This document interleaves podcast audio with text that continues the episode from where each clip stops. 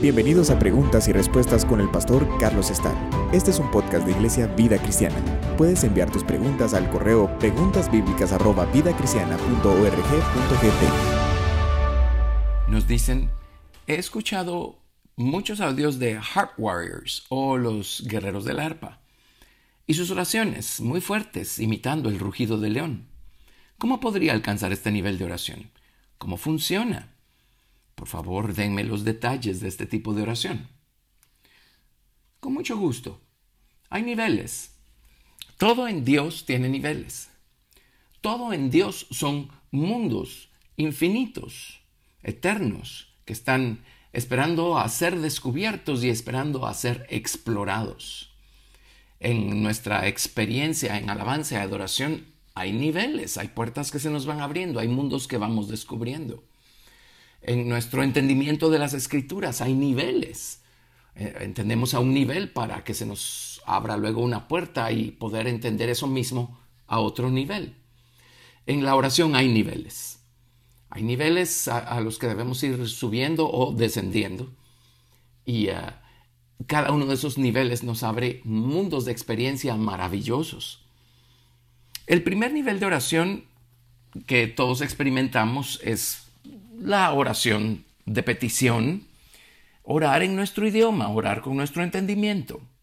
En Filipenses capítulo 4, del verso 5 al 7 dice, Vuestra gentileza sea conocida de todos los hombres. El Señor está cerca. Por nada estéis afanosos, sino sean conocidas vuestras peticiones delante de Dios en toda oración y ruego, con acción de gracias. Y la paz de Dios que sobrepasa todo entendimiento, guardará vuestros corazones y vuestros pensamientos en Cristo Jesús. Así es que debemos aprender a pedir, debemos saber pedir conforme a la voluntad de Dios.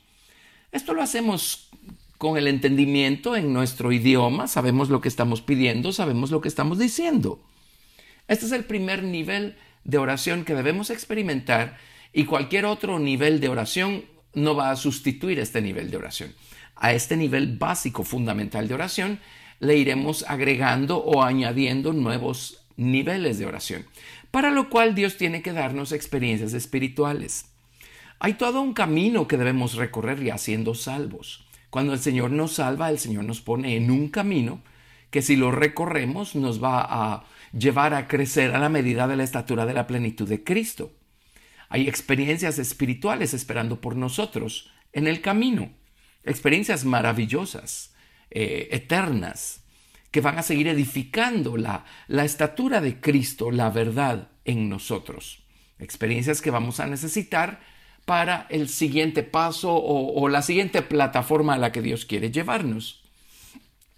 Luego de ser salvos, el Señor quiere bautizarnos con su Espíritu Santo.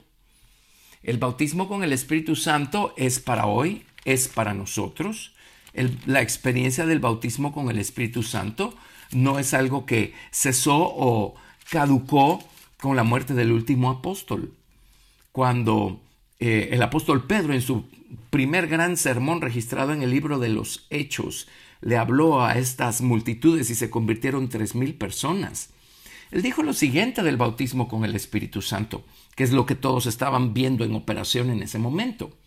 Pedro les dijo en eh, Hechos capítulo 2, verso 38, Arrepentíos y bautícese cada uno de vosotros en el nombre de Jesucristo para perdón de los pecados, y recibiréis el don del Espíritu Santo.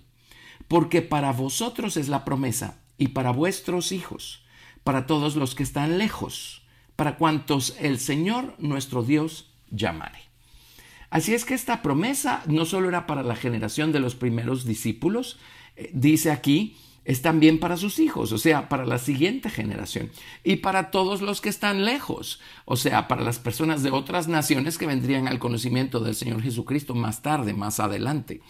Jesucristo es el mismo ayer, hoy y por siempre. Así es que si Él bautizó con Espíritu Santo ayer, Él sigue haciéndolo hoy. Y definitivamente necesitamos nosotros esa maravillosa experiencia eh, eh, Juan el Bautista dijo, yo en verdad les bautizo eh, para, para arrepentimiento, pero el que viene detrás de mí, Él los va a bautizar con Espíritu Santo y fuego. Necesitamos ese fuego para pasar al siguiente nivel de oración. Aquí mismo en Hechos 2.38, Pedro también hace alusión al bautismo en agua. Arrepentíos y bautícese cada uno de vosotros en el nombre de Jesucristo. Ahí se refiere al bautismo en agua. El, poder de bautizarnos en agua no está en el agua, no está en el lugar al que fuimos para ser bautizados, no está en la persona o el ministro que va a estar allí para bautizarnos. El poder de la experiencia está en el nombre del Señor Jesucristo en el que somos bautizados. El, el nombre de Jesucristo es invocado sobre nosotros y la Biblia dice que si en Cristo hemos sido bautizados, de Cristo estamos revestidos. Así es que eso nos da un, ingrediente espiritual más que también vamos a necesitar para poder experimentar niveles más altos y más profundos de oración. Permítanme llevarlos a una cita en el libro de los Salmos, 141, verso 2. En Salmos 141, verso 2, leemos, Suba mi oración delante de ti como el incienso, el don de mis manos como la ofrenda de la tarde. A lo largo de la Biblia, acá en Salmos, también en el libro de Apocalipsis, descubrimos que ese incienso que quemaban los sacerdotes en el tabernáculo mosaico sobre el altar de oro del incienso representa las oraciones de los santos. Acá pues explícitamente dice, suba mi oración delante de ti como el incienso.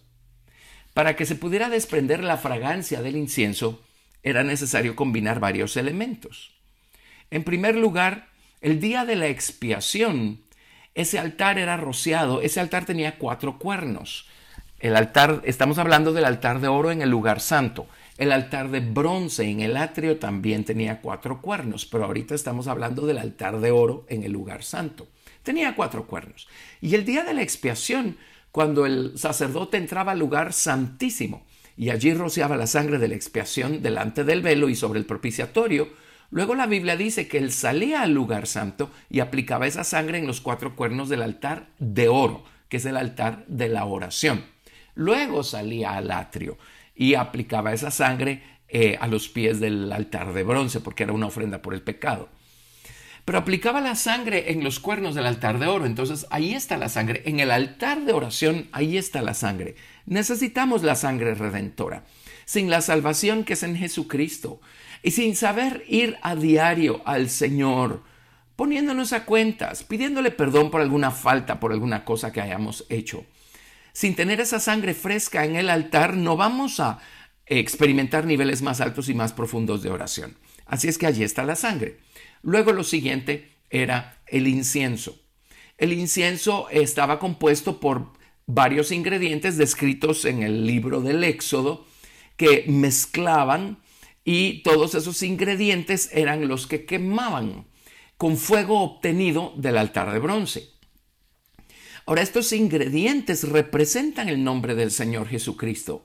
Jesús dijo que todo lo que pidiéramos al Padre en su nombre, Él nos lo daría. Si estudiamos la naturaleza de estos ingredientes, vamos a ver diferentes aspectos de, la preciosa naturaleza del Señor Jesucristo representados eh, en los ingredientes del altar de oro del incienso. En Éxodo capítulo 30, verso 34, tenemos la descripción de este incienso. Dijo además Jehová a Moisés, toma especias aromáticas, estacte y uña aromática y gálbano aromático e incienso puro de todo en igual peso, y harás de ello el incienso, un perfume según el arte del perfumador, bien mezclado, puro y santo. Y molerás parte de él en polvo fino y lo pondrás delante del testimonio en el tabernáculo de reunión, donde yo me mostraré a ti. Os será cosa santísima. Como este incienso que harás, no haréis otro según su composición. Te será cosa sagrada para Jehová. Cualquiera que hiciere otro como este para olerlo será cortado de entre su pueblo. Y esto es porque la dulce fragancia que desprendía este incienso era para agradar a Dios. Era figura pues de las oraciones que hacemos en el nombre del Señor Jesucristo. Los ingredientes eran en primer lugar el estacte. El estacte son las gotas del árbol de mirra y la mirra representa la mansedumbre, la humildad del Señor Jesucristo. Luego la uña aromática. Eh, la, la uña aromática viene de una palabra o de una eh, raíz hebrea que significa rugir como león. Y esto nos habla de el uh, santo aborrecimiento del Señor en contra del pecado. El león devora carne y así es la naturaleza de Jesucristo. Eh, toda la carne que le presentemos, Él la devora con su gracia, con su misericordia, con su perdón. Luego el siguiente ingrediente es el gálbano aromático. El, el gálbano, eh, los diccionarios eh, simplemente definen el gálbano como la parte más rica o grasosa. Una parte rica, una parte grasosa. Eh, esta parte que cuando el fuego es aplicado a ella se quema con facilidad. Esto habla de nuestro celo.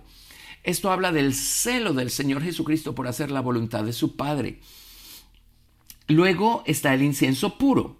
El incienso, eh, eh, significa blanco y representa la fe. Y finalmente dice que tenía que ser bien mezclado. Esto literalmente en hebreo significa que había que añadirle sal. Y la sal, pues, es ese poder para eh, pelear en contra de la corrupción. Y también la sal tiene que ver con lealtad. Así es que aquí vemos, vemos ah, eh, diferentes aspectos del carácter de Cristo. Orar en el nombre del Señor Jesucristo es orar eh, apoyados en Él, en su naturaleza y buscando que esta naturaleza se forme en nosotros. Pero si nosotros no, no le encendemos o no le ponemos fuego a este incienso, el incienso no va a desprender su fragancia. Entonces, ahí en el altar de oro del incienso se combinaban la sangre de la expiación que estaba en los cuernos, el incienso que representa el nombre del Señor Jesucristo y el fuego que era tomado pues del altar de bronce, el altar del holocausto. Cuando los sacerdotes ponían las ofrendas sobre el altar, Dios mismo enviaba de, los, de arriba el fuego para encender esas ofrendas. Eso es un cuadro, una figura de lo que Dios hace cuando somos bautizados con Espíritu Santo y fuego. Es nuestra aceptación por el sacrificio de Cristo lo que nos convierte en candidatos para recibir el bautismo con el Espíritu Santo y recibir el don de hablar en un lenguaje desconocido, en otras lenguas. Luego, para mantener el fuego encendido, pues además de otras cosas, necesitamos nosotros aprender a convertirnos en un sacrificio vivo para Dios. Si estamos con nuestras propias entregas voluntarias alimentando continuamente ese altar, el fuego va a permanecer encendido el Espíritu Santo va a permanecer bien encendido en nosotros.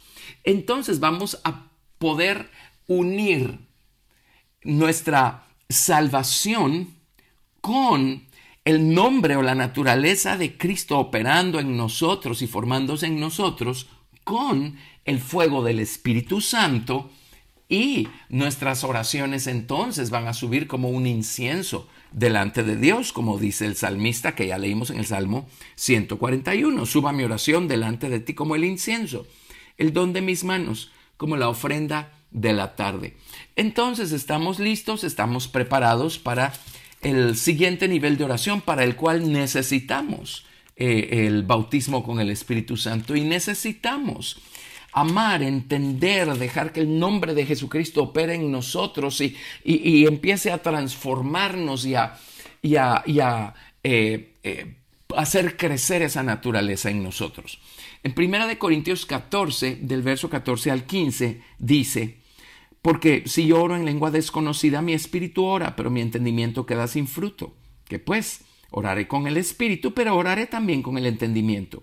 Cantaré con el espíritu, pero cantaré también con el entendimiento.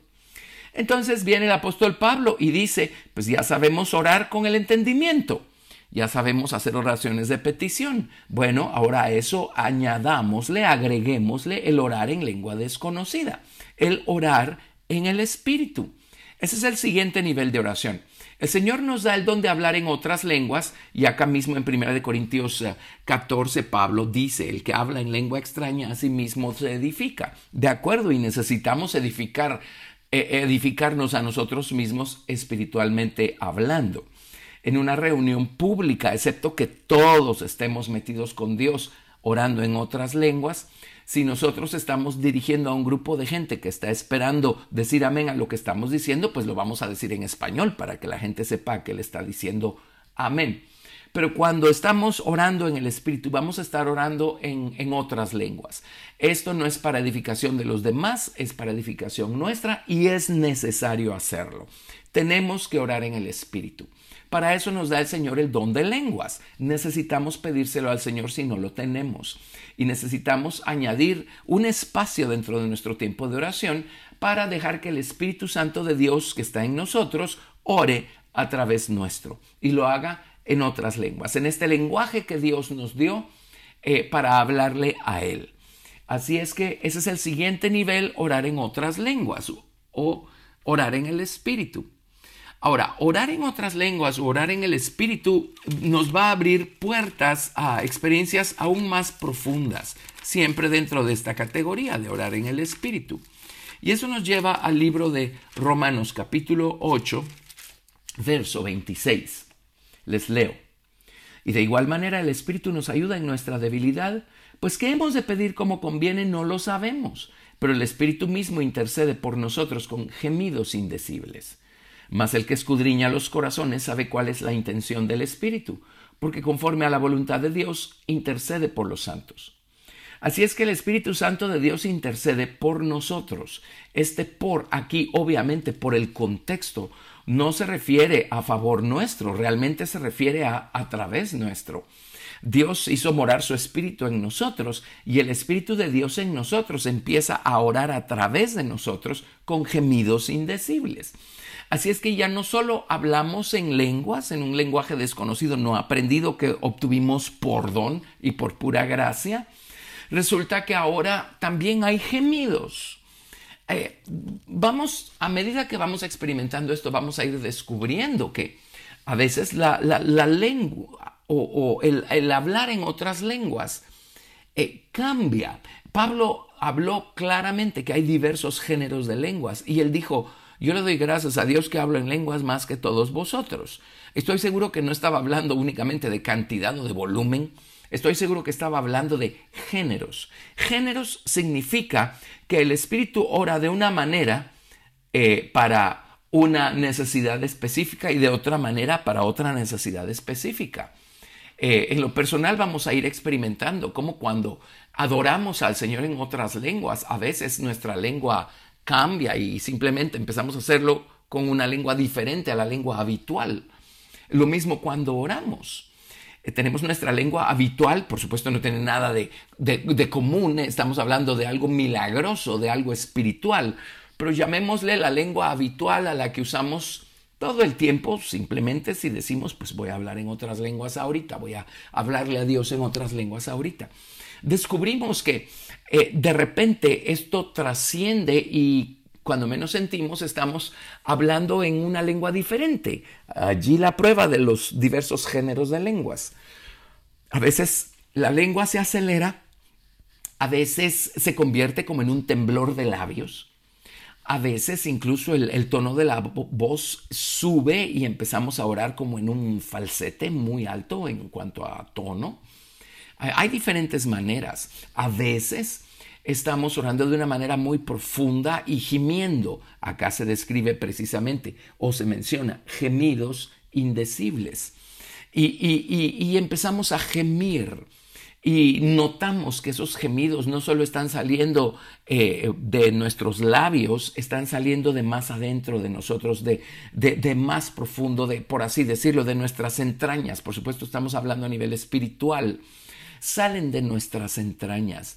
Y de esta manera, pues el Espíritu Santo de Dios está haciendo intercesión a través nuestro de acuerdo a la voluntad del Padre. Por eso es tan poderoso dejar que el Espíritu Santo de Dios en nosotros ore a través de nosotros.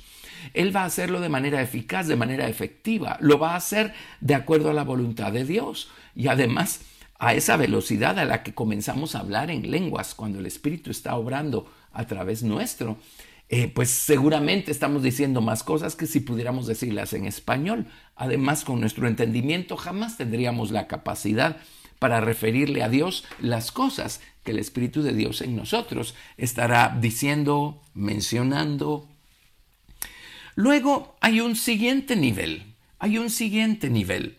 Son, son escalones eh, a través de los cuales vamos descendiendo o profundizando, cualquiera de las dos. Y el siguiente nivel, Pablo lo menciona en el libro de Gálatas. El principio está en varias partes de la escritura. Pero en el libro de Gálatas capítulo 4, verso 19, Pablo usa una expresión muy interesante. Dice, hijitos míos, por quienes vuelvo a sufrir dolores de parto, hasta que Cristo sea formado en vosotros. ¿Por qué se refiere Pablo a dolores de parto? No puede estar hablando de algo físico, no puede estar hablando de algo natural. Está buscando que Cristo se forme en los Gálatas. Los Gálatas perdieron de vista la, verdad o la realidad que es en Jesucristo y empezaron a abrazar las formas del Antiguo Testamento que no tienen ninguna virtud para transformar la naturaleza humana. Además, el Señor Jesucristo, el sol de justicia, ya se levantó y Él ha dado, eh, ha hecho a un lado todas las sombras, los tipos y las figuras y ha sacado a luz la verdad. Entonces, Pablo no puede estar hablando de algo físico, sin embargo, está hablando de una experiencia, está hablando de un nivel de oración. Le llama dolores de parto o trabajo de parto o labor de parto. Esto, si sabemos cómo trazarlo en la Biblia, vamos a descubrir que Dios mismo, en Dios mismo está esta cosa. Cuando Dios eh, engendra, Dios eh, eh, tiene este proceso, labor de parto. Por supuesto, nuevamente, estamos hablando de cosas espirituales, de cosas eternas, no de cosas físicas. Estamos hablando de principios, de conceptos. Y la intercesión del Espíritu nos va a llevar a, a momentos más profundos aún en oración, en donde pues aquí vienen los gemidos, aquí vienen los sonidos, ¿verdad? Que se, se escuchan cuando alguien está orando de una manera muy, muy, muy profunda. A veces eh, uno empieza a orar de una manera como rítmica eh, y uno simplemente se está dejando usar por el Espíritu de Dios que está en uno. Y el Señor está llevándonos a esta labor de parto porque algo va a ser dado a luz. Y qué privilegiados somos eh, por el hecho que el Señor nos use a nosotros para eh, llevar a cabo estos lados de su plan maestro, usándonos o valiéndose de nosotros para orar a estos niveles, para que su Espíritu ore a estos niveles a través de nosotros. Entonces entramos en labor de parto. Oramos y eh, efectivamente el resultado no se va a dejar esperar, allí va a estar, tarde o temprano, de la manera que sea y en el momento preciso. Dolores de parto. Pablo sufría dolores de parto hasta que Cristo se ha formado en los Gálatas. Así que es un nivel muy profundo de oración. Todo esto son experiencias personales, son experiencias que el creyente va, va, va teniendo, en las que el creyente va creciendo a nivel personal. Por eso nuestro cuarto de oración, nuestro aposento es tan importante el Señor Jesucristo en el Sermón del Monte, cuando habló de la oración del Padre Nuestro, primero dijo, mire, usted enciérrese, cierre la puerta, entre a su aposento y ahí ore a su Padre que está en los cielos en secreto. Y su Padre que ve en lo secreto lo recompensará en público. Es muy importante la oración privada, la oración que hacemos como individuos delante de Dios. Es eh, el aliento vital del cristiano la oración. Pero también hay un principio tremendo y es el poder que hay en la unión, en la unidad, la fuerza que hay en la unidad. Así es que si tarde o temprano unimos a una persona que tiene estas experiencias de oración con otra persona que tiene estas experiencias en oración, con otra persona que tiene estas experiencias en oración y los ponemos a orar todos juntos, vamos a tener un, incremento exponencial en la efectividad y en el poder, en la, en la fuerza de esa oración que se está haciendo. Esto es lo que llamamos nosotros la, la hermandad, orar en hermandad. En el Antiguo Testamento vemos con mucha claridad este principio. Cuando el pueblo de Israel llegó a, a esta orilla del Jordán antes de atravesarlo y entrar a la tierra de Canaán, la tribu de Rubén, la tribu de Gad y la media tribu de Manasés vieron que la tierra en la que estaban era buena para sus ganados. Y fueron con Moisés y le dijeron, oye Moisés, eh, danos herencia de este lado del Jordán. Aquí nos conviene, aquí nos gusta, esta tierra está muy buena para suplir nuestras necesidades. Entonces Moisés al principio eh, eh, no le agradó, pero luego buscó a Dios y el principio fue este. Les dijo, muy bien, dejen aquí a sus mujeres, dejen aquí a sus niños. Pero ustedes, los hombres, los hombres de guerra, van a atravesar el río Jordán junto con sus hermanos y van a ayudar a sus hermanos a pelear en contra de las ah, naciones cananeas y a poseer la tierra, la parte de la herencia que les corresponde. Nos necesitamos los unos a los otros para obtener cierto nivel de victorias espirituales que solos no tenemos la capacidad para obtener. Luego más adelante, cuando llegó el día en el que Judá tenía que poseer los montes de Jerusalén que estaban en poder de los jebuseos, Judá fue con la tribu de Simeón y le dijo a Simeón, oye Simeón, ayúdame a mí a conquistar mi tierra y luego yo te voy a ayudar a ti a conquistar la tuya. Y Simeón se unió a Judá y juntos sacaron a los jebuseos de los montes de Jerusalén y Judá se asentó en, eh, en su posesión que Dios le dio. Entonces, aquí tenemos el, el siguiente nivel, digamos, eh, a mi experiencia personal de oración le voy a agregar la experiencia de mi hermano y la experiencia de mi hermana y todos juntos vamos a orar a estos niveles tan altos y tan profundos y el efecto, el poder de esa oración va a ser indescriptiblemente grande. En estos días en los que la maldad ha ido en aumento, necesitamos eh, no solo mantener fortalecida nuestra experiencia privada, personal de oración, sino necesitamos edificar y fortalecer nuestra experiencia eh, eh, congregacional o como hermandad en oración. Nos necesitamos los unos a los otros. Y hoy en día estamos peleando unas batallas espirituales a unos niveles tremendos. El Señor viene pronto y estamos enfrentando espíritus, demonios eh, a, unos niveles increíbles y estamos experimentando cómo los hombres están dando rienda suelta a la maldad que hay en su en su eh, hombre natural sin ninguna restricción. Así es que necesitamos aprender a orar todos juntos. Eh, el principio de crecer en Cristo, sabiendo caminar y sabiendo buscarlo como individuos, es lo que nos lleva a unirnos como esposa al Señor Jesucristo.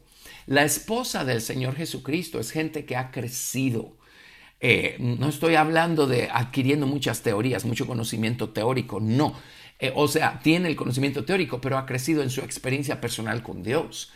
Ha, experimentado esta transformación personal y su naturaleza ha sido convertida, transformada, conformada a imagen de Cristo.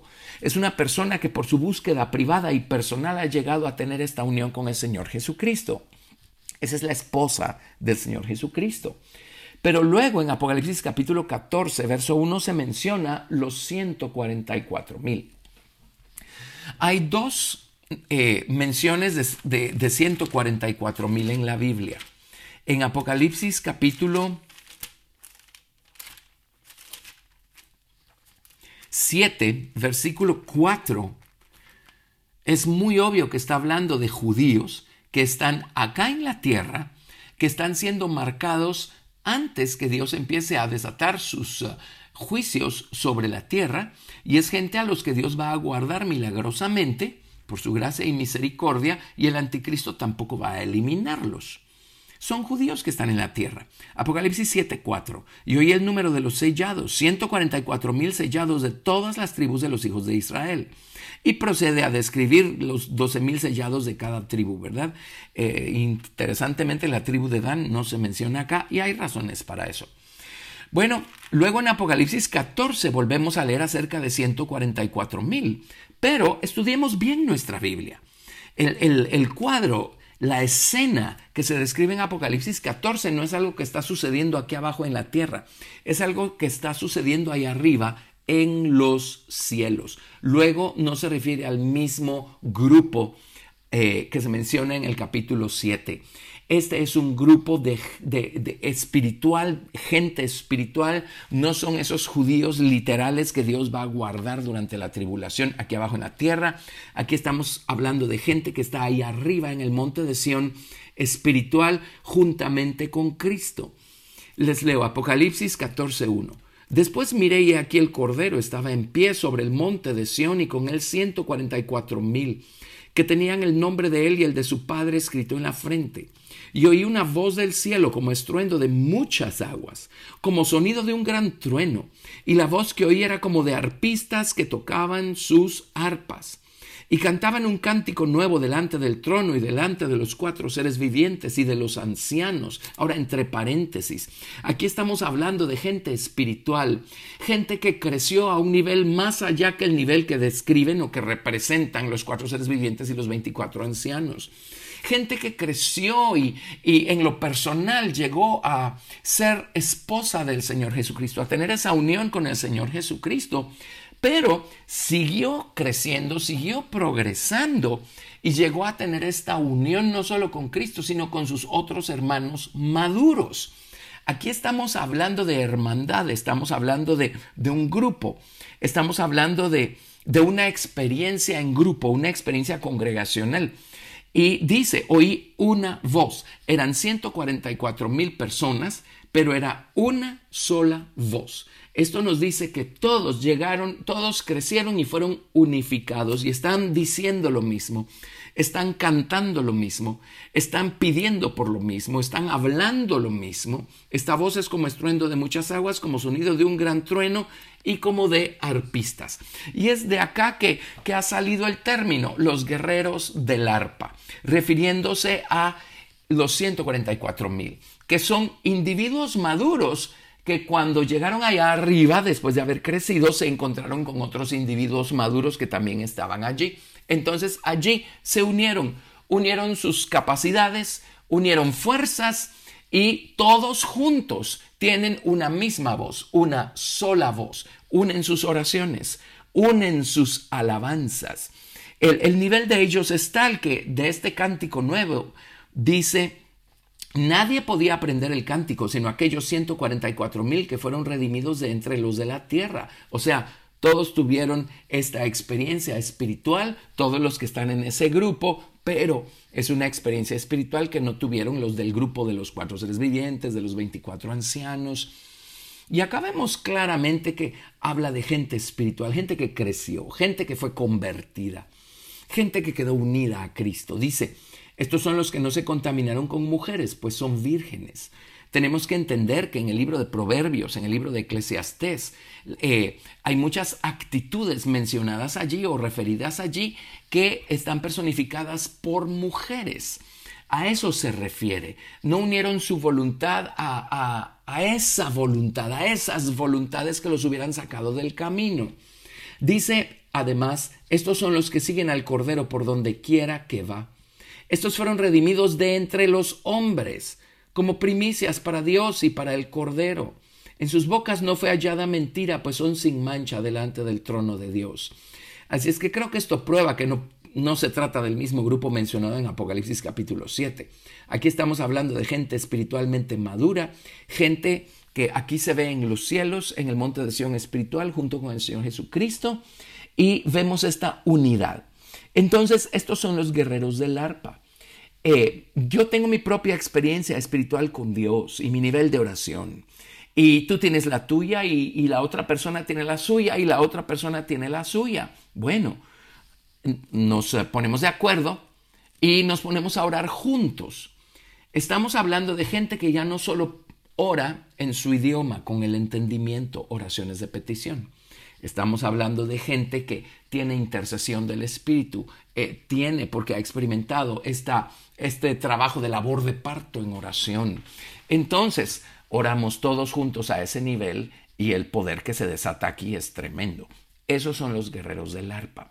Entonces nos unificamos para orar. Oramos todos juntos. Estamos orando en el Espíritu. Estamos dejando que el Espíritu de Dios que está en nosotros ore a través nuestro. Entonces, bueno, hay que estar allí para entender esto por experiencia. Pero tarde o temprano nuestra oración llega a ser unificada de tal manera que se convierte en algo rítmico. Es lo mismo que nos pasa cuando estamos orando solos. Y por eso es que eh, se percibe o se escucha, ¿verdad? Como un rugido de león. Es, es, un rugido unificado. Es un nivel de oración poderoso, es un nivel de oración necesario para los tiempos que estamos viviendo hoy. Entonces, eh, es un nivel de oración que necesitamos tener de manera personal y es un nivel de oración que necesitamos tener, experimentar, valga la redundancia, a nivel congregacional como hermanos. Así es que necesitamos unirnos, unir nuestras capacidades, unir lo que el Señor nos ha dado por su gracia y por su misericordia. Y necesitamos orar juntos. De esta manera vamos a poder reprender con otra fuerza y a otro nivel los poderes de las tinieblas y obtener victorias tremendas, maravillosas, para gloria del Señor Jesucristo. Gracias por escuchar Preguntas y Respuestas con el pastor Carlos Estal. Si deseas participar, recuerda enviar tu pregunta al correo preguntasbiblicas@vidacristiana.org.gt y no te pierdas el siguiente episodio porque tu pregunta puede ser la siguiente a responder.